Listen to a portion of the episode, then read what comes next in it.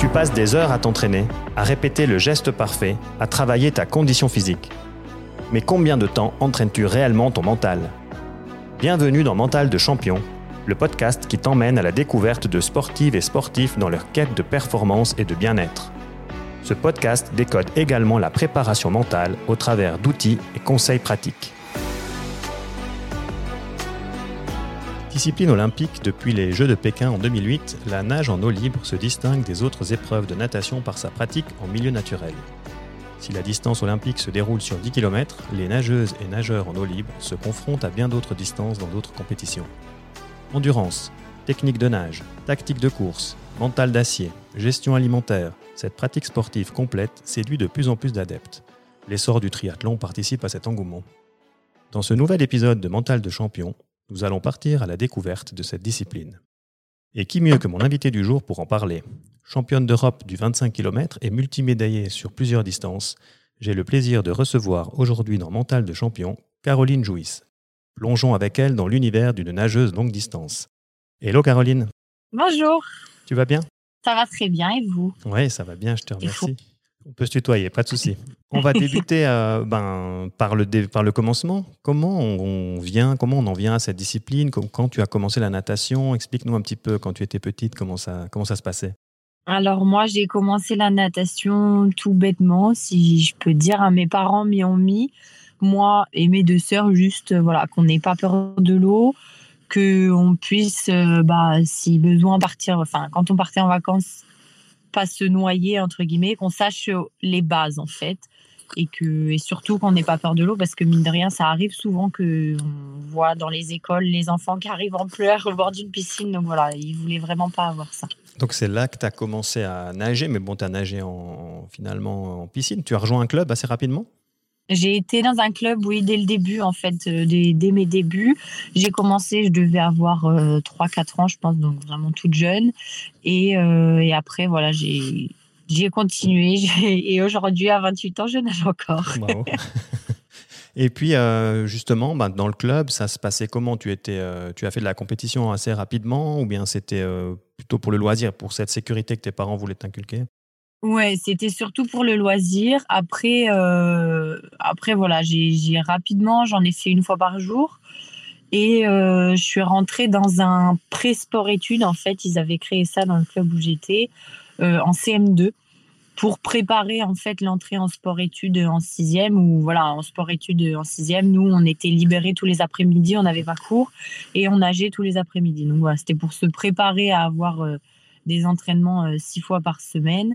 Et ensuite, euh, ensuite voilà, j'ai augmenté la, charge d'entraînement petit à petit. Et euh, là, je suis à tac, tac, tac, 10 entraînements par semaine dans l'eau, plus de la muscu, de la course à pied. Donc voilà, ah, ça prend pas mal de temps. Tu devances une série de questions que j'avais pour toi, mais on, va y revenir. Tu te souviens à, quel, à quel moment finalement, quand est-ce que, quand est-ce que ça a basculé entre le loisir et la, compétition, en tout cas le sport de performance, parce que j'ai l'impression que ça s'est fait tout, tout naturellement et puis que, que ça se poursuit aujourd'hui. Oui, ça s'est fait très très naturellement. Euh, ils ont proposé à mes parents donc de me rentrer dans cette classe pré-sport études donc en CM2. Mes parents ont accepté et ensuite euh, voilà, je suis allée euh, dans le collège qui était fait pour le sport études je pense que, je sais pas, quelque part, mes parents ont dû voir que, que j'avais ce trop plein d'énergie en moi et qu'il fallait que je fasse du sport au quotidien parce que bah, mes deux sœurs, comme je l'ai dit, ont fait de la natation aussi. On leur avait proposé de faire sport-études, mais mes parents n'ont pas accepté pour elles. Donc, euh, et ils ont accepté pour moi. Donc, euh, voilà, je ne sais pas si entre les coachs et mes parents, il s'est passé quelque chose de différent aussi, voilà, mais disons que pour moi, ça a été naturel et j'ai pas eu trop de questions à me poser. Et, tu, et tu, te, tu te rends compte à un moment donné que tu passes dans, bah, certainement quand tu vas dans le, sport études, tu te rends compte que tu es en train de, de passer dans, dans, une catégorie où, où, tu dois performer finalement? Non, non, pas tant que ça parce que voilà, pour moi, c'était vraiment. Un Enfin, je m'amusais en fait. Je, prenais vraiment du plaisir. Euh, je faisais de l'équitation aussi à côté. Donc, je jonglais avec euh, tous les entraînements de natation plus l'équitation. Et c'est vraiment euh, en quatrième où mes parents ils m'ont dit bah voilà, tu, ne peux pas continuer les compètes, puis les compètes d'équitation aussi. À un moment donné, il va falloir faire un choix. Donc, euh, ils m'ont plus orienté vers la natation parce que c'est quand même beaucoup moins dangereux. ouais, je sais pas. Euh, bah, une chute à cheval, on peut se faire plus mal en natation. Euh, c'est rare qu'on se blesse quand même. en tombant du plomb, on n'ira pas, on fera pas grand chose. Bon, mais il y a quand même, il y a quand même le réseau de noyade. Mais bon, je pense que celui-là, il est maîtrisé. Oui, c'est ça. Celui-là, normalement, quoi ça peut arriver. Hein. Voilà, en général, ça arrive moins, on va dire, aux sportifs de haut niveau. Euh, et, non, je pense que je me suis rendu compte que j'étais vraiment là pour de la performance, je dirais plus euh, en, ouais, en seconde. Ok. Tu as parlé des entraînements avant. Euh, ben, ta charge d'entraînement, mm. elle a augmenté au, fil des années. Ben, redonne-nous un petit peu mm. le, le, cadre d'entraînement, comment ça se passe. C'est combien d'heures, c'est combien de fois, c'est quelle fréquence, c'est est-ce qu'il y a des camps, est-ce qu'il y a des, des, stages que tu dois faire un petit peu dans le déroulé de la saison? Alors là, donc euh, cette année et depuis quelques années déjà, je m'entraîne dix fois par semaine. Donc en gros, c'est euh, deux fois le lundi, mardi, jeudi, vendredi, une fois le mercredi, une fois le samedi. De temps en temps, une fois le dimanche, s'il y a une compétition importante qui arrive, euh, voilà, pour pas couper, parce que mine de rien, bah, quand on nage, si on arrête pendant 24 heures, on n'a pas les mêmes sensations quand on reprend. Donc c'est un sport un peu ingrat. Donc, euh, donc du coup, euh, il faut éviter de s'arrêter trop longtemps, quoi. Donc voilà, tout ça et euh, de la muscu deux fois par semaine du coup et de la course à pied aussi cette année. Ça c'est nouveau. Ok. Et puis donc tu nages tout le temps quasiment. Tu n'as pas de période dans la saison où tu où tu t'arrêtes, déjà rien pour te reposer, puis ensuite tu repars sur des bases euh, foncières ou je sais pas, où tu vas faire une préparation physique en dehors de l'eau Alors cette année, euh, j'ai eu des vacances à Noël. c'est nouveau. C'est nouveau, j'avoue que c'est nouveau. J'ai eu euh, un peu plus d'une semaine.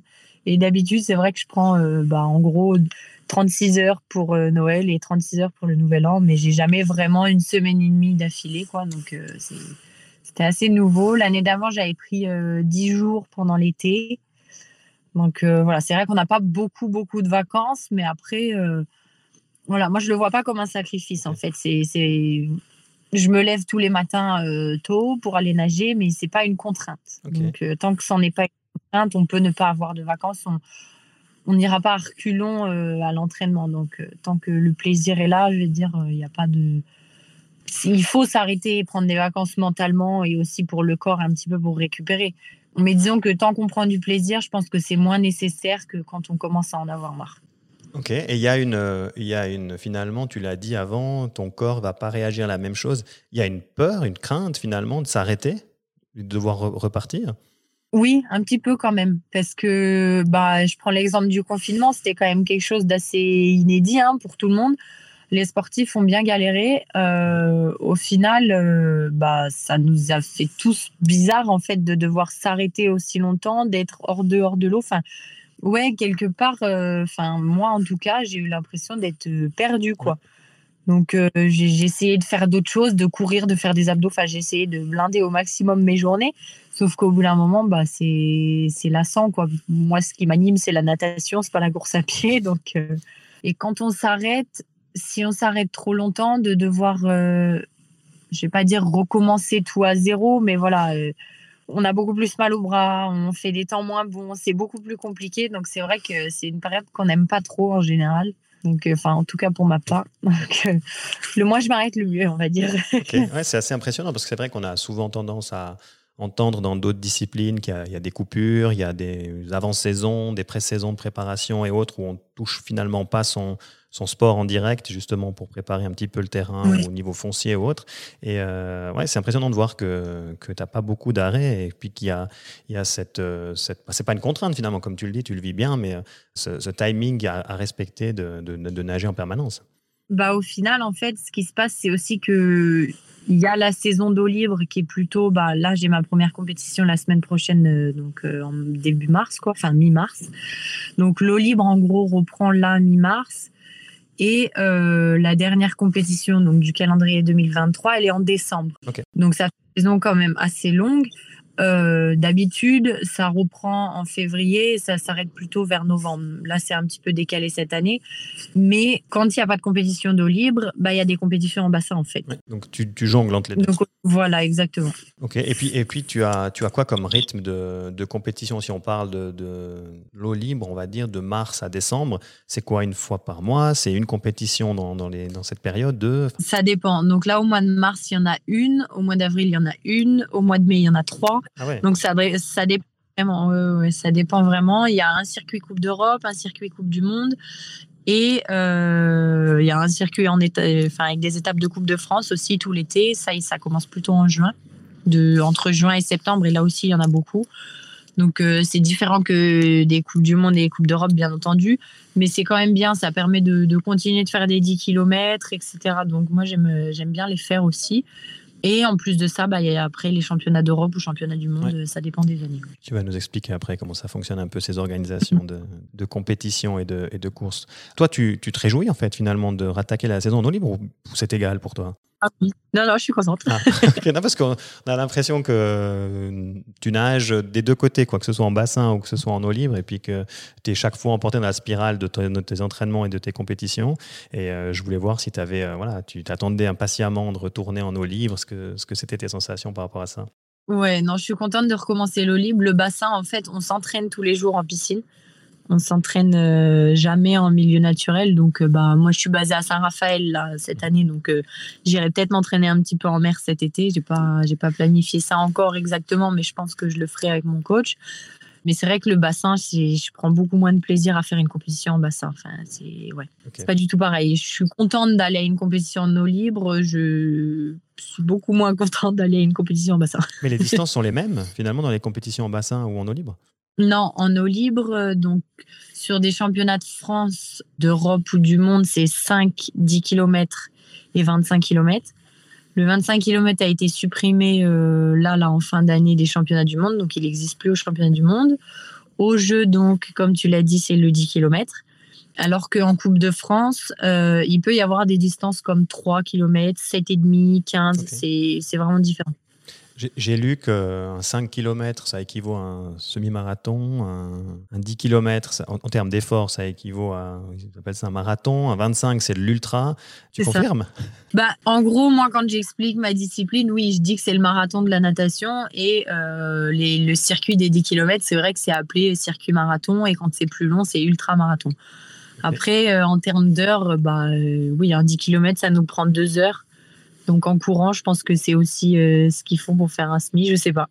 ça dépend des niveaux, mais euh, c'est aussi en, termes d'effort, finalement, euh, c'est assez violent pour dire que tu peux enchaîner des courses sur trois mois de suite avec cinq ou quatre compétitions dans, ces trois mois. Ça veut dire que tu dois être prête à encaisser. Oui, oui, oui, c'est sûr. Après, des 25 km, il n'y en a pas beaucoup. Il y en a, bah, il y en a en championnat de France. Jusqu'à l'année dernière, il y en avait en championnat du monde et championnat d'Europe.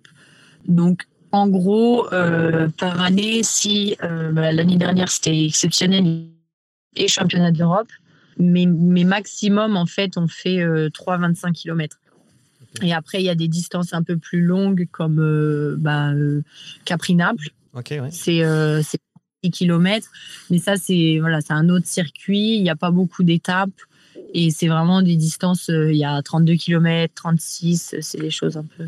Il y a l'ultra d'ultra, quoi, finalement, on va dire. Il y a, il y a des plus longues distances encore, enfin, des, des, vraiment des, des, gros ultras, enfin, des grandes distances il y a 36, il y a 32, euh, il y a la Santa Fe Coronda qui fait 57, mais c'est avec le courant. Donc euh, on est en termes d'heures, c'est pas beaucoup plus. Enfin, même s'il y a 20 km de plus qu'un 36, en termes d'heures, il y aura peut-être une heure de plus de course.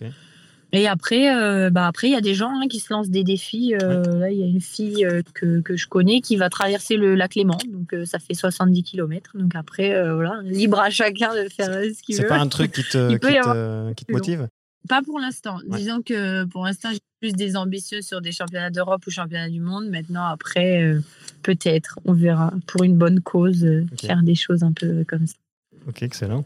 Emmène-nous maintenant avec toi euh, dans ta cellule, dans ton staff, dans ton organisation. Comment tu es entouré? Comment ça marche? Comment, comment tu t'entraînes? C'est quoi l'organisation? Alors, je m'entraîne dans un club, donc du coup à Saint-Raphaël, euh, avec mon copain qui fait aussi euh, de, de l'eau libre, du 10 km et 25 km, pareil.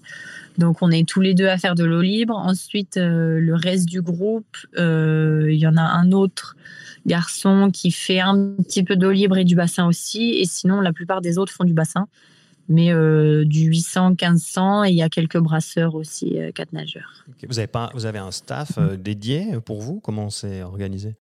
On a un coach. On a un coach avec qui on, s'entraîne et il y a une. Bah, elle est coach aussi, elle est titulaire, ouais. Donc Mais elle n'est pas là tous les jours. Mais un ou deux coachs, ça dépend des séances. Et après, on a notre prépa physique euh, avec qui voilà, on travaille deux, fois par semaine euh, pour le groupe et moi trois vu que j'ai la séance de course en plus. Euh, j'ai un kiné chez qui je vais et on est plusieurs du groupe à y aller. Et j'ai une nutritionniste.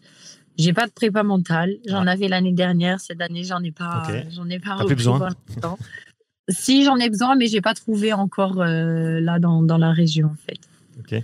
Tu as vu son, son, impact avec ton ancien ou ancienne préparatrice mentale? Tu, tu, travaillais euh, justement, tu as vu des, des résultats par rapport à ça? Oui, oui, oui. Bah, c'est important, mine de rien. On, on entraîne, enfin, il y a beaucoup de gens qui disent ça, on entraîne notre corps, mais il faut entraîner notre tête aussi. Et, et je pense que c'est vrai. Après, notre tête, on l'entraîne aussi au quotidien avec nos entraînements ou en compète, parce que mine de rien, quand on fait un 36 km, faut avoir, enfin, faut avoir quelque chose dans la tête, oui et non, parce qu'il y en a qui peuvent se dire, mais t'es complètement débile de faire ça. Mais voilà, faut avoir quand même du mental pour faire des courses comme ça. Donc, je pense qu'on le travaille à l'entraînement, on le travaille en compète mais c'est bien de le travailler à côté pour justement développer, euh, développer nos, enfin, travailler sur nos points faibles. Qu'est-ce que tu, à quoi tu penses pendant 36 ou 25 ou 10 km Comment ça se passe? La fameuse question. Celle-là, tout le monde me la pose. J'imagine. Eh ben, à rien de spécial en fait. Enfin, je sais pas pourquoi, mais que ça soit l'entraînement, euh, ou en compète. Après, ça dépend des compètes. Hein. Euh, quand il y a un enjeu, je suis vraiment focus sur ce que j'ai à faire et, voilà. Mais c'est vrai que bah, quand je fais un 35, enfin 36 km ou à l'entraînement, euh, je penserai à un petit peu tous les choses que j'ai à faire dans les jours suivants, euh, si j'ai des mails que j'ai pas fait, si. Tu bosses non, quoi, voilà, tu nages. voilà. Non, non, non, mon cerveau, mon cerveau est très très actif pendant les entraînements où c'est très embêtant d'ailleurs parce qu'il y a des fois, je pense à des choses pendant que je suis à l'entraînement, mais j'oublie une fois que ah. j'ai fini de nager. Tu trouves un système pour les, pour les noter quelque part d'une façon ou d'une autre Mais voilà, je pense un peu à tout, à ce que je vais manger. À... Non, il se passe un peu tout et n'importe quoi et je chante aussi des fois. Il faut avoir une bonne playlist quand même parce que 36 km, 6, heures, euh, ça peut être long. Effectivement. Il y a, il y a l'entraînement. Euh, les nageurs, souvent, on dit que vous comptez les carreaux au fond du bassin. C'est pas un truc que tu fais. Tu les connais par cœur? Non, non, je les compte pas parce qu'en fait, c'est hyper dur de les compter. J'ai déjà essayé, hein, pour être honnête. Les carreaux, ils sont tout petits et on nage trop vite par rapport aux carreaux, donc c'est impossible. Ou alors, faut vraiment, faut aller au fond de l'eau et les compter un par un, quoi. Mais ça, euh, j'ai pas le temps, pas que ça. au niveau, euh, je l'ai dit avant, c'est un sport euh, complet. Au niveau technique de nage, comment ça se, comment ça se passe? Comment tu, tu travailles ça? Alors nous, en eau libre, du coup, c'est de la nage libre, enfin du crawl. Quand on doit se ravitailler, on fait soit sur le dos, soit sur le ventre. J'ai vu ça à la télé, c'est impressionnant en fait. Vous ravitaillez, vous ouais, sur le dos. On est, ouais, bah du coup je vais expliquer. On a, on a sur une perche en fait, euh, comme, euh, bah, on prend une lécane à pêche, hein, tout bêtement, de Décathlon ou n'importe où, et euh, on enlève les petits bouts qui sont bah, la fin de la perche parce que c'est pas assez solide. On mettra des portes bidons et dans les portes bidons, on mettra soit des gobelets, soit des bouteilles, ça dépend des coupettes et des courses. Si on a le droit aux bouteilles en plastique ou si on doit prendre des gobelets. Sachant que, bon, voilà, après, c'est récupéré avec des épuisettes, hein, ça part pas euh, comme ça dans la mer. Et du coup, ouais, on s'arrête et soit on prend en nageant un petit peu sur le dos avec un bras, soit euh, on reste sur le ventre. Moi, je sais que j'aime bien rester sur le ventre, mais il y a beaucoup de gens, ça leur fait mal, euh, bah, ça leur fait mal au ventre et ils n'arrivent pas à boire en étant comme ça sur le ventre. Et tu continues à nager tout en buvant. Voilà, oui. Bah, disons sur un 10 km, oui, c'est important de, de perdre le moins de temps possible sur un 36 km, euh, c'est vraiment. Euh, enfin, c'est. Si on se dépêche, ça sert à rien, en fait. Enfin, je vais pas dire ça sert à rien, parce que il y a des gens qui peuvent faire une échappée au moment du ravitaillement. Ok, ouais.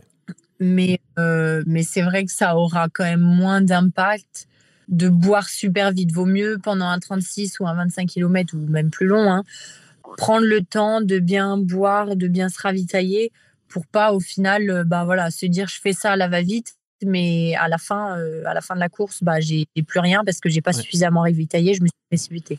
Nourriture aussi pendant les courses, vous mangez Vous avez des gels ou des choses comme ça Il y en a, oui. Il y en a, oui. Euh, moi, non. Je prends que du liquide. Donc euh, voilà, des, des, gels, de la boisson style hydrosport. Donc, enfin, ce que j'appelle hydrosport, c'est avec du sel. Dedans, il y a du sel. Il y a souvent des, des acides aminés, des choses comme ça et euh, un petit goût fruité quand même, histoire de d'avoir un peu de sucre aussi. Et, euh, non, après, il y en a qui mangent des bananes, euh, des, des compotes. Il y a même des gens qui mangent du pain au Nutella, je ah peux te dire. Mais, mais moi, non, je peux pas parce que bah, quand je nage, en fait, au bout d'un moment, on est, on est tout le temps dans l'eau et une compote me, me paraîtra hyper solide, en fait.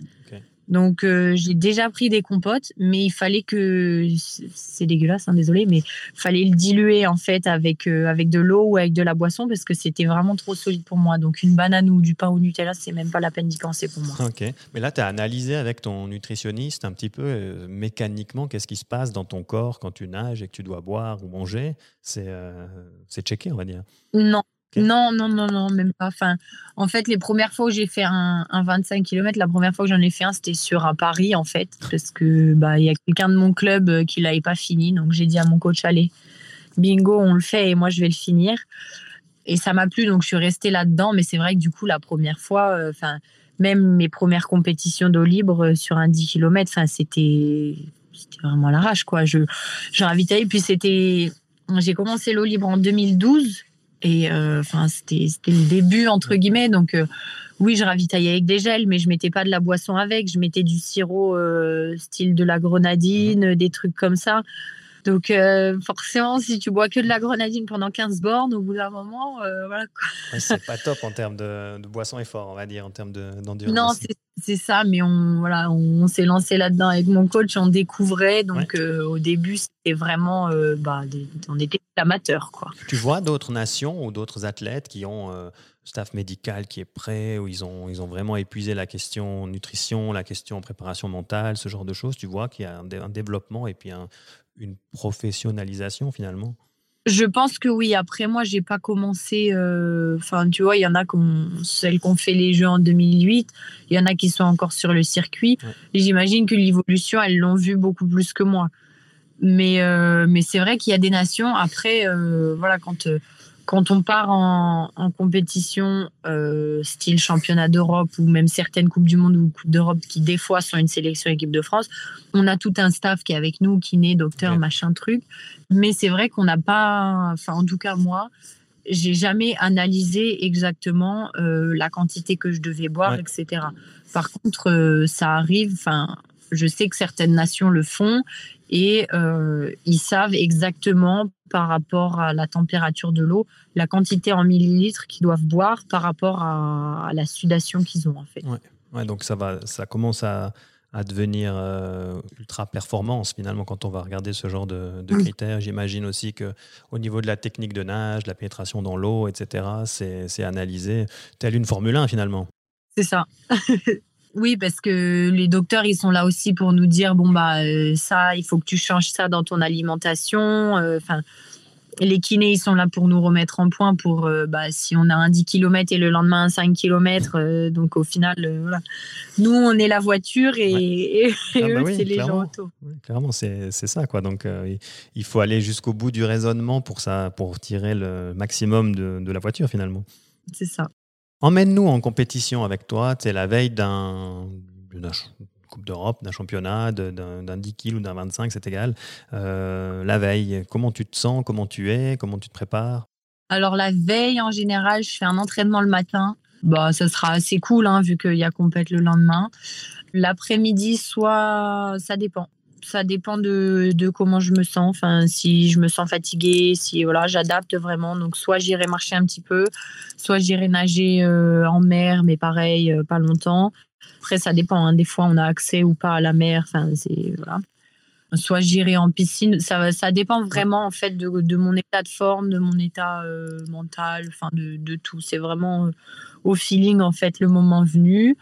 Après, il faut bien manger la veille forcément. Qu'est-ce qu'on mange la veille quand on est en compétition le lendemain On mange principalement du. Bah, moi, je suis sans gluten, donc du riz, mais sinon du riz, des pâtes, enfin des féculents. Quoi. Le sommeil? Le sommeil, c'est important aussi. On essaye de se coucher tôt, euh, de faire des siestes dans la journée. Mais bon, ça, euh, on a des vies de bébé, hein, les sportifs de haut niveau des siestes. Euh, au final, on en fait quasiment tous les jours dans notre vie quotidienne. Donc ça, c'est pas, c'est pas parce qu'il y a une compète qui arrive qu'on va faire une sieste en plus, quoi. En tout cas pour moi. Après, après voilà, être préparer ses affaires, préparer bah, ses ravitaux parce que les ravitaux en général si tu nages le matin, ça arrive que des fois la course soit à 9 h. Donc il faut aller sur le lieu de compète, etc. Donc les ravitaux, on les prépare la veille, on les met au frigo et voilà. Ben, on, continue dans le, on continue dans le déroulé. Après une bonne nuit de sommeil, c'est le jour J. Ouais, c'est ça. Donc, euh, bah pareil, après, ça dépend d'une compète euh, à une autre. Les heures, euh, les heures de départ sont pas les mêmes. Mhm. Mais bah, par exemple, au championnat du monde là, de cet été, le 25 km partait à 8 heures, il me semble. Parce qu'il faisait tellement chaud qu'ils avaient, ils ont avancé l'heure de départ. 7 heures ou 8 heures, je sais plus. Bref, on est parti quand même très tôt. Donc, ça faisait un réveil à 4 heures du matin, quoi le temps de, de, manger, de pouvoir se réveiller, ensuite de prendre le bus pour aller sur le lieu de compète, de faire son échauffement à sec, etc. Mais en gros, voilà, ça dépend, ça dépend vraiment d'une course à une autre. Mais l'idéal, ouais, c'est de se réveiller euh, entre 3 ou 4 heures avant la, avant la course. Moi, c'est ce que je fais. Après, encore une fois, hein, il y a des gens qui font plus, il y a des gens qui font moins. Mais, euh, mais voilà, entre 3 ou 4 heures. Après, si c'est l'après-midi, bah, j'aurais tendance à dormir un petit peu plus le matin et voilà, déjeuner tranquille, etc. Pareil, le déjeuner le matin d'avant-course, il est, hyper important hein, parce que bah, si on part pour un 10 ou un 25, euh, faut pas manger juste un bol de céréales, quoi, ça suffira pas. ça fera beaucoup de sucre comment pour pas grand-chose. Voilà, donc euh, bah, moi j'essaye de manger du coup, vu que, vu que je mange pas de gluten, j'essaye de manger du riz en général parce que c'est vrai qu'ils proposent souvent du pain ou des trucs comme ça. Donc euh, voilà, moi je pas.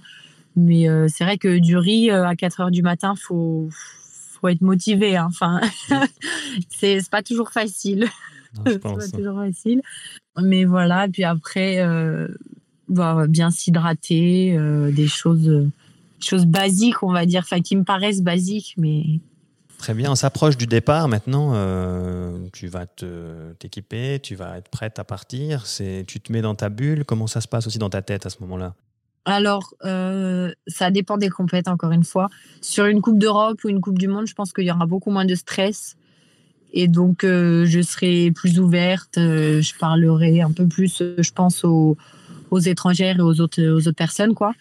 Après, oui, s'il y a un enjeu, euh, j'ai tendance ouais, à, me, à me renfermer, rester dans ma bulle et être, euh, être focus même avant le départ, pas, pas juste une fois que j'ai plongé. Quoi. Qu'est-ce qui se passe quand tu es dans ta bulle? Tu te parles, tu, tu te motives, tu as, as, des routines très précises où tu fais des gestes toujours les mêmes, je sais pas, tu as, tu as quelque chose qui se passe là? Les échauffements sont principalement les mêmes. Après, euh, dans ma bulle, il y a, mon copain aussi. Hein. il, a, enfin, il, est, très positif. Donc, euh, enfin, il dégage quelque chose de positif et il est tout le temps euh, très, très motivant. Donc, euh, donc ça m'aide aussi quand même. il me donne souvent deux, trois conseils. Il m'aide à rester calme, etc. Donc, parce qu'il a quand même un peu plus d'expérience que moi. Il a, il a un an de plus que moi, mais il a plus d'expérience que moi en eau libre. Il a commencé largement avant moi. Donc, donc voilà. Et Ouais, sinon, j'écoute de la musique souvent. Tu te parles un peu fais mon tu ah, Aujourd'hui, euh, je vais y aller euh, vite. Enfin, tu as un petit discours interne entre toi et toi J'ai un discours interne plus pendant la course qu'avant la course. Ou alors euh, quand je suis sur le ponton en me disant bon bah voilà c'est maintenant quoi. Enfin, mais c'est plutôt pendant la course que, que je me parle parce qu'au final bah on est seul avec nous-mêmes pendant deux heures ou plus. Mhm. Donc ouais c'est plus pendant la course où tu vois si des fois il y a des coups, ça frappe un peu, bah faut rester à, faut réussir à rester calme, à pas, à pas se crisper, pas s'énerver. Euh, faut, faut être attentif, mine de rien, aux, bah, aux conditions climatiques ou environnementales qui peuvent changer. S'il y a des vagues, s'il y a la pluie, si voilà.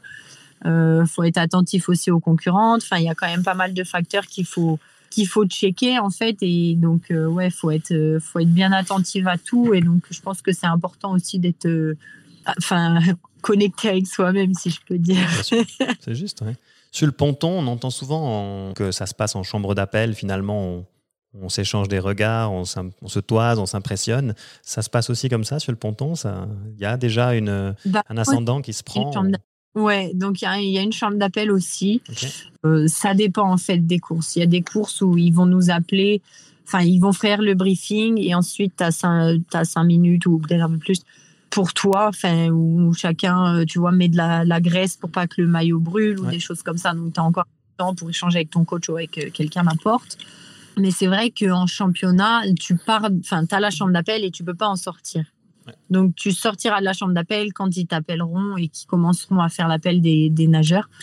Donc là, oui, ça se regarde un petit peu. Après, je pense que j'ai jamais fait de, haut niveau en, natation, dans le mhm. sens où bah, j'ai niveau championnat de France, mais j'ai jamais fait plus. Mais quand je compare entre un championnat de France en bassin ou un championnat de France en eau libre, je trouve que l'ambiance est beaucoup plus détendue en eau libre, en fait. On est plus euh, sourire, à rigoler, à se raconter des, blagues, euh, des, voilà, notre vie. Euh, plutôt qu'en bassin où chacun est assis sur sa chaise, très souvent les lunettes déjà sur la tête, le bonnet comme ça, hyper fermé. Je pense qu'on est beaucoup plus ouvert en, eau libre. Jusqu'au moment où ça part, en fait. Jusqu'au moment où ça part. Ça, frotte, ça se pousse un peu quand, quand ça démarre Oui, oui, jusqu'à la première bouée, en général, c'est assez, ça joue les coudes un petit peu. Après, ça dépend pareil s'il y a, s'il y a un gros peloton, enfin, si on est beaucoup de filles au départ ou si on n'est pas beaucoup. Mhm. Mais c'est vrai que, voilà, et après, il y a des filles avec qui, euh, bah, avec qui je me suis, enfin, moi, je me suis entraînée aux États-Unis pour mes études et ensuite, je suis allée en Italie c'est vrai que s'il y a des Italiennes avec qui je me retrouve à côté, à un moment donné, sans faire exprès, je lui, je lui donne un coup. Euh, le coup d'après, en respirant, je lui dis désolé, tu vois. Donc, de temps en temps, on, peut quand même échanger un mot ou voilà, un truc. Euh, ça dépend, en fait. Ça dépend vraiment des nageuses. Il y en a qui sont à fond dans leur truc et il y en a, euh, il y en a pas du tout, quoi. Enfin, tout en étant à fond, elles ont besoin de, de discuter, en fait, ou voilà. Donne-nous un petit peu les. C'est quoi Il y a des règles, un arbitre? Comment ça, comment c'est organisé au niveau de pendant la compétition? Il y a des juges, donc il y a des juges qui sont sur euh, sur un bateau. Donc les courses euh, femmes et hommes hein, sont toujours euh, séparées. depuis cette année, elles doivent être vraiment séparées dans le sens où la course homme doit avoir fini avant que la course femme commence.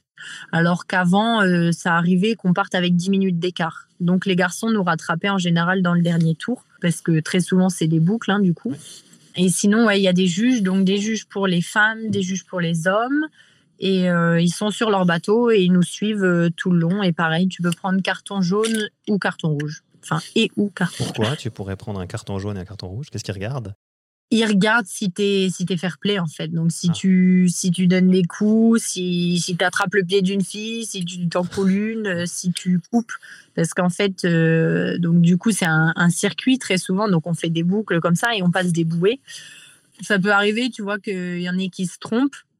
Donc, euh, qui rate une bouée, etc. Donc, avant, les juges arbitres avaient le droit de le dire directement. Dès que la personne se trompait de trajectoire, ils avaient le droit de réorienter. Maintenant, ils n'ont plus trop le droit. Mais c'est vrai que si tu si t'es plus très lucide, que tu rates une bouée et que tu vas directement à la suivante et que tu la passes, bah t'es disqualifié. Donc, euh... enfin, je sais même pas en vrai si tu es disqualifié. Peut-être que tu dois repartir. Je sais même pas. J'avoue que c'est pas le genre de choses qui. On n'a jamais, jamais loupé une. Non, je n'ai jamais loupé de bouée. Je me suis jamais pris ni de rouge ni de jaune. Croisons les doigts que ça continue. J'arrive à rester lucide. Je sais le parcours que j'ai à faire, donc je me suis jamais trompée. Et après, voilà, donner des coups. Euh, bah, quand tu nages toutes les unes à côté des autres, ça peut arriver. Forcément, tu donnes. Euh, oui, voilà. C'est naturel, on va dire. Chaque personne a une technique de nage différente. T'en as qui ont les bras tendus, les autres euh, pliés. Enfin, c'est logique, c'est normal, on va dire, de, donner quelques coups. Après, euh, oui, si tu donnes tout le temps des gros coups au niveau des côtes ou tu vois des endroits qui font bien mal, Euh, là, c'est une fois, ça va. On va dire que deux fois, trois fois, c'est fait exprès. Quoi. Et donc, du coup, les juges sont aussi là pour essayer de voir ça. Après, c'est vrai que c'est compliqué. Ils sont sur leur bateau. Euh, si on est une quinzaine de filles euh, tout à côté, ils peuvent pas tout voir. Quoi. Ouais, c'est pas simple. Et au niveau des conditions météo, il y a, y a, un moment donné où la course peut s'arrêter, ou tu prends pas le départ, ou comment c'est organisé? Alors, ne pas prendre le départ, ben, en fait, c'est arrivé cet été. Euh, au championnat d'Europe. Donc j'ai plus les dates exactes en tête, mais euh, enfin c'est pas qu'on n'a pas pris le départ, mais c'est que les championnats ont été décalés parce que les conditions climatiques, enfin il y avait trop de vagues, donc on ne pouvait pas commencer. Donc ils ont décalé les, d'une journée, puis ensuite d'une autre journée.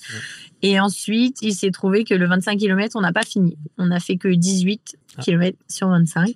Tu étais en tête Oui, c'est là où je, où je gagne du coup. Excellent. Et donc, donc les conditions météo t'ont servi sur ce coup-là Ouais, ouais, bah disons que voilà, c'est. Ils avaient décalé, les championnats ont commencé plus tard. Euh, c'était vraiment incertain. Chaque jour, euh, voilà, on n'était même pas sûr qu'on allait pouvoir faire nos championnats.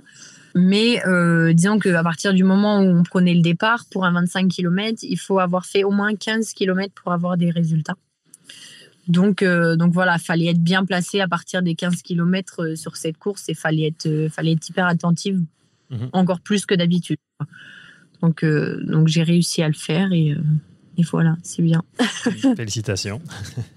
Merci. C'est un sport taxé d'amateur encore aujourd'hui, mais quand on voit le, le nombre d'heures d'entraînement, la condition qu'il faut avoir, l'entourage qu'il faut avoir, le temps que ça prend, on n'est plus dans l'amateurisme. Non, en fait, je dirais que c'est un sport amateur pour, euh, pour des gens qui vont se faire un défi et qui vont se dire bon, bah voilà, je vais faire euh, un 3 km cet été. Voilà. Après, nous, à notre niveau, euh, voilà, en termes d'heures d'entraînement, je pense que si on compte la muscu, les heures dans l'eau, la course à pied pour moi, au final, j'englobe aussi les, séances de kiné parce qu'au final, ah ça, ça, fait partie de, la pratique je pense qu'on doit arriver à une trentaine d'heures par semaine. Donc, c'est quasiment un job, en ah fait, à, temps plein. Donc, euh, donc oui, forcément, à ce niveau-là, c'est plus, c'est plus de l'amateurisme. Il y a un soutien de la fédération? Pas suffisant, j'imagine pas suffisant. Après, euh, après voilà, ils font, ils font comme ils peuvent. Mais euh, il y a des compètes qui sont prises en charge. Il y en a qui ne le sont pas. Donc c'est pour ça que c'est important de, de, trouver des sponsors. Euh, c'est pas considéré comme un sport professionnel la natation. Donc on n'est pas euh, on n'est pas rémunéré pour euh, pour nager quoi. Et on gagne enfin on gagne très très mal notre vie hein. il, faut le dire moi mhm. mon titre de championne d'Europe il y, a, des gens qui m'ont posé la question. Alors titre de championne d'Europe ça te permet de vivre quoi un an de bah, un mois en fait mais enfin un peu plus d'un mois quoi je, gagne 3000 euros donc pour être championne d'Europe. Donc voilà, on est très très loin des footballeurs. Et je pense que les gens se rendent pas compte non plus parce que bah, moi, je recherche des sponsors. Mhm. Et c'est vrai que très souvent, les gens soit ne répondent pas, soit disent non.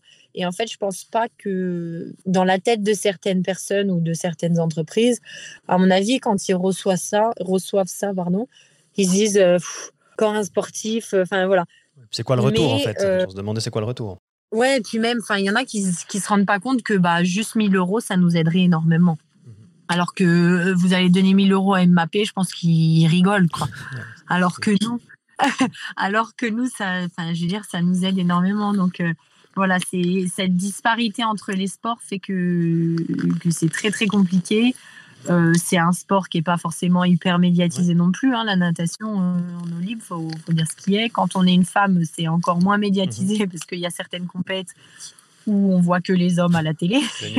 Donc voilà, c'est pas c'est pas hyper simple, on va dire, c'est pas hyper simple. Qu'est-ce qu'il faudrait finalement pour euh, sortir la nage en eau libre de l'ombre? Est-ce qu'il faudrait un je sais pas, un trophée euh, type Red Bull, quelque chose comme ça, des compétitions un peu plus euh, courtes où il y a un peu plus de, de bagarres, ou je sais pas, tu vois, ce serait quoi un peu la bah, recette?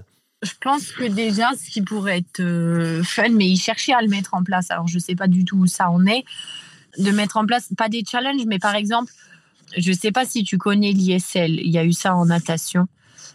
C'était un truc à part entière en fait, et je pense que pour l'eau libre de faire un peu ce genre de truc avec différentes équipes et de mélanger euh, les personnes des différents pays, ça pourrait être sympa.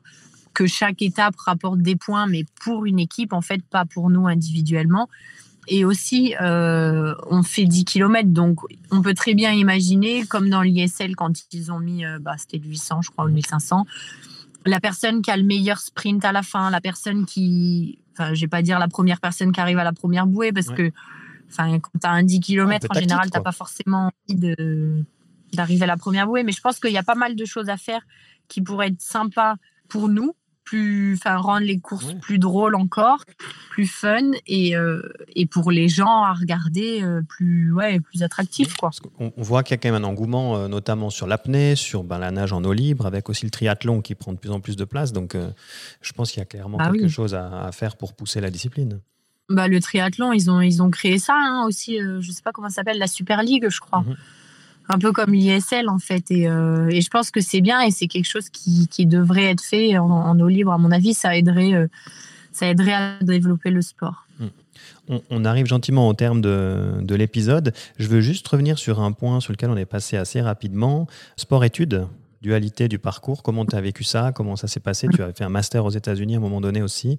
Euh, explique-nous un petit peu, puis conseille un petit peu les jeunes sportifs, sportives. Alors oui, donc du coup, moi j'ai fait sport-études, donc à partir du CM2, le pré-sport-études. Ensuite, à partir de la sixième, on, nageait, euh, on avait toutes les après-midi euh, qui étaient débloquées. Après ça, euh, c'est vrai qu'en France, le sport fait pas forcément partie de, nos mentalités. Donc je pense que le sport-études, ça existe pas mal. Mais après, voilà, il y a des, des sports-études qui sont appelés sport-études. Mais bon, on nage le matin, on nage le soir et on a tous les cours. Quoi. Donc c'est pas forcément idéal, on va dire. Après, euh, voilà, moi, c'est ce qui m'est arrivé quand euh, j'ai changé de club, euh, par exemple, bah, pour ma terminale. Il fallait que je rate des cours. J'étais en S SPEMAT. Il fallait que je rate des heures de SPEMAT, des heures d'histoire géo, etc. pour pouvoir m'entraîner. Donc, c'était un peu compliqué. Après, mais bon, après, avec, avec de l'envie, j'ai envie de dire, on arrive à tout. Hein. Mais voilà, après, j'ai fait un BTS, MUC, donc Management des unités commerciales. Euh, sur Bourges. Top, franchement, mhm. top. C'était un institut euh, privé. J'étais la première sportive. Donc en fait, ils ont vraiment créé quelque chose autour de moi. Ah Donc j'ai fait mon, mon, BTS en trois ans au lieu de deux. Euh, je suivais les matières que je pouvais, je faisais mon sport, enfin c'était génial. Et après justement, ils ont créé ça. Il y a d'autres gens qui sont venus, enfin d'autres sportifs qui qui ont adhéré. Et bon, j'avais pas envie d'étaler toutes mes études hein, à chaque fois, de prendre un an de plus, etc. Donc, du coup, je suis partie aux États-Unis. Bah, c'est une opportunité que j'ai eue grâce, euh, grâce à mon sport. Hein. Et, euh, et, aux États-Unis, j'ai fait un bachelor et, euh, et un master. Et là-bas, le, la nage, avec les études, c'est comme au basket, c'est comme au football américain. C'est ça. C'est ça. Donc, c'est vraiment. Enfin c'est rien à voir. Vraiment rien à voir. Le sport est au centre de tout. Donc après, on s'entraînait hyper tôt et ils ont des règles un peu bizarres. Euh, ce qu'on appelle la NCAA. On ne peut pas s'entraîner plus qu'un certain nombre d'heures en fait par semaine. Mais euh, donc du coup, on s'entraînait nous le matin euh, de 5 à 7. Donc c'est quand même hyper tôt. Et l'après-midi, on s'entraînait de 15 à 17.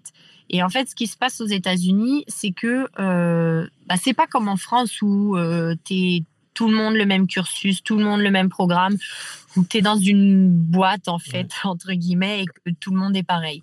Là, tu fais ton emploi du temps comme tu veux. Donc, c'est-à-dire que moi, je faisais un bachelor euh, sur du commerce. Donc, il fallait que je suive du marketing, du management, de la finance. Et chaque classe différents créneaux en fait. Donc tu peux suivre par exemple ton management, tu pourras euh, l'avoir le lundi, mercredi, vendredi pendant une heure à différentes heures de la journée ou alors le mardi, jeudi. Enfin, vraiment tout est organisé pour que voilà, tu fasses l'emploi du temps comme tu veux. Au moins, tu peux avoir ton sport le matin, l'après-midi, tu peux caler tes siestes. Et ce qui est quand même fou, c'est qu'aux États-Unis, tu arrives le premier jour. Alors déjà, ton prof te donne son numéro de téléphone. Ça n'arrivera jamais en France ils sont hyper, euh, ils sont hyper disponibles, hyper réactifs. Et euh, ils te disent le premier jour, bon ben voilà, euh, vous suivez ma classe trois fois par semaine, une heure. Pour valider votre semestre, vous pouvez rater maximum 11 fois. C'est les règles. C'est ça. Donc, alors que tu vois, en France, enfin, Je veux dire, tu arrives en retard, il faut que tu passes à l'accueil ou chez le CPE ou je sais pas quoi pour justifier ton retard. Si tu es malade, il faut que tu justifies pourquoi tu es malade. Là-bas, ils enfin, ils s'en fichent concrètement. Tu arrives, ils te disent bon, bah voilà, tu peux rater 11 fois. Donc, si tu rates 11 fois, euh, bah, tu auras quand même ton semestre. Tu peux rater 11 fois si tu veux, en fait. Donc, si un matin, tu, te dis bah, ce matin, je suis fatigué, je vais pas en cours, c'est pas grave. Le prof, il te demandera pas pourquoi tu n'étais pas là. Il, s'en fiche. Mais en fait, il te responsabilise. Exactement. Exactement. Et je pense que c'est une qui, manque un petit peu en France. Euh, et, puis surtout, enfin, on est, on n'a pas une mentalité faite pour le sport. Quoi. C'est très très compliqué de, suivre les deux. Donc, euh. Et au niveau natation, enfin, au niveau euh, nage en eau libre, là-bas aux États-Unis, il y a un niveau qui est différent. Il y a Non. Enfin, c'est pas c'est pas trop dans leur mentalité. Donc ils en font, mais c'est plus pour l'été en fait. Donc moi, quand je suis allée là-bas et que bah, je venais de faire troisième au championnat d'Europe avant de partir, en fait, et je leur expliquais quand j'ai parlé à différents coachs, je leur expliquais, je leur disais bon bah voilà, moi je fais de l'eau libre, etc. Et ils ont quand même un franc-parler, les Américains. Et il y en a qui m'ont dit mais en fait moi l'eau libre, euh, je m'en fiche. Enfin, si tu viens dans ma fac, euh, c'est pour nager en yard et pour la fac et représenter la fac. Euh, si tu veux faire de l'eau libre, t'en feras l'été dans ton pays, mais voilà, il faut que tu saches que quand tu viens, à partir du moment où tu mets les pieds dans ma fac, tu représentes ma fac voilà, après, c'est une mentalité, c'est différent. Et enfin, je m'y suis très, très bien faite. Hein. Il n'y a pas de, de souci. Mais c'est vrai que c'est complètement différent. Puis ça t'apporte une ouverture d'esprit. Enfin, ça t'apporte plein de choses. Après, tu es parti en Italie. Du coup, tu as, as, pu voir aussi la différence. voilà. Ça reste un pays européen. Je faisais plus d'études. Donc, c'était différent. Je faisais que nager. Et là, il n'y avait pas de, de problème d'emploi du temps. Mais, euh, mais ouais, je, en fait, j'ai rencontré un coach pendant les championnats d'Europe qui m'a proposé d'aller chez lui. Sauf que j'avais déjà fait toutes les démarches pour aller aux États-Unis. Donc, je lui ai dit, bah, je viendrai, il n'y a pas de souci. Mais quand j'aurai fini mon cursus américain, je finis mes études d'abord et je viendrai après. Donc, du coup, euh, voilà. Merci pour le petit retour en arrière. Deux derniers, deux derniers points. Si tu devais donner un conseil à de jeunes sportives, sportifs, ce serait quoi? Bah, De jamais abandonner parce que voilà, comme je viens de dire, en France, c'est pas forcément facile de faire son sport. Maintenant, si on a des objectifs, si on a, si on a des rêves, euh, parce qu'il n'y a pas de rêve sans objectif, bah voilà, de pas abandonner. Euh, on y enfin, quoi qu'il en soit, euh, on y arrivera ou pas, mais sans abandonner, en mettant le maximum en place, tout arrive à point. Tu en es le bon exemple. Merci pour les, pour les conseils. Je finis toujours le, les épisodes par euh, donner la parole à l'invité. En fait, je lui donne une seule consigne. Il termine l'épisode comme il l'entend, mais en disant merci à quelqu'un, à qui il veut. Il a le temps pour lui euh, de remercier euh, celui qui veut, celle qui veut. À toi. Et merci encore pour cet échange. Eh ben, bah, du coup, je vais te dire merci à toi d'abord pour m'avoir euh, pour avoir pris du temps, pour m'avoir écouté. Merci à toutes les personnes qui nous écouteront et merci bah voilà à ma famille hein, évidemment parce que sans eux j'en serais pas là. Et euh, merci aussi à mon employeur parce que je l'ai pas dit plus tôt, mais j'ai un travail à côté de la natation et je peux faire tous mes entraînements comme je veux, comme je l'entends, etc. Donc ils sont, ils sont très bienveillants, très, très indulgents, on va dire, avec moi. Donc, ça me permet d'avoir une petite rémunération vu que la natation c'est compliqué et de commencer mon après-carrière aussi, chose qui est quand même très importante. Donc voilà, merci à toutes ces personnes-là. Cet épisode a été écrit et mené par Gaëtan Constantin. Il a été produit par Studio 82 n'hésite pas à t'abonner, commenter, partager et noter ce podcast sur Apple Podcasts, Spotify, Deezer et toutes les plateformes d'écoute. Merci et à bientôt sur Mental de Champion.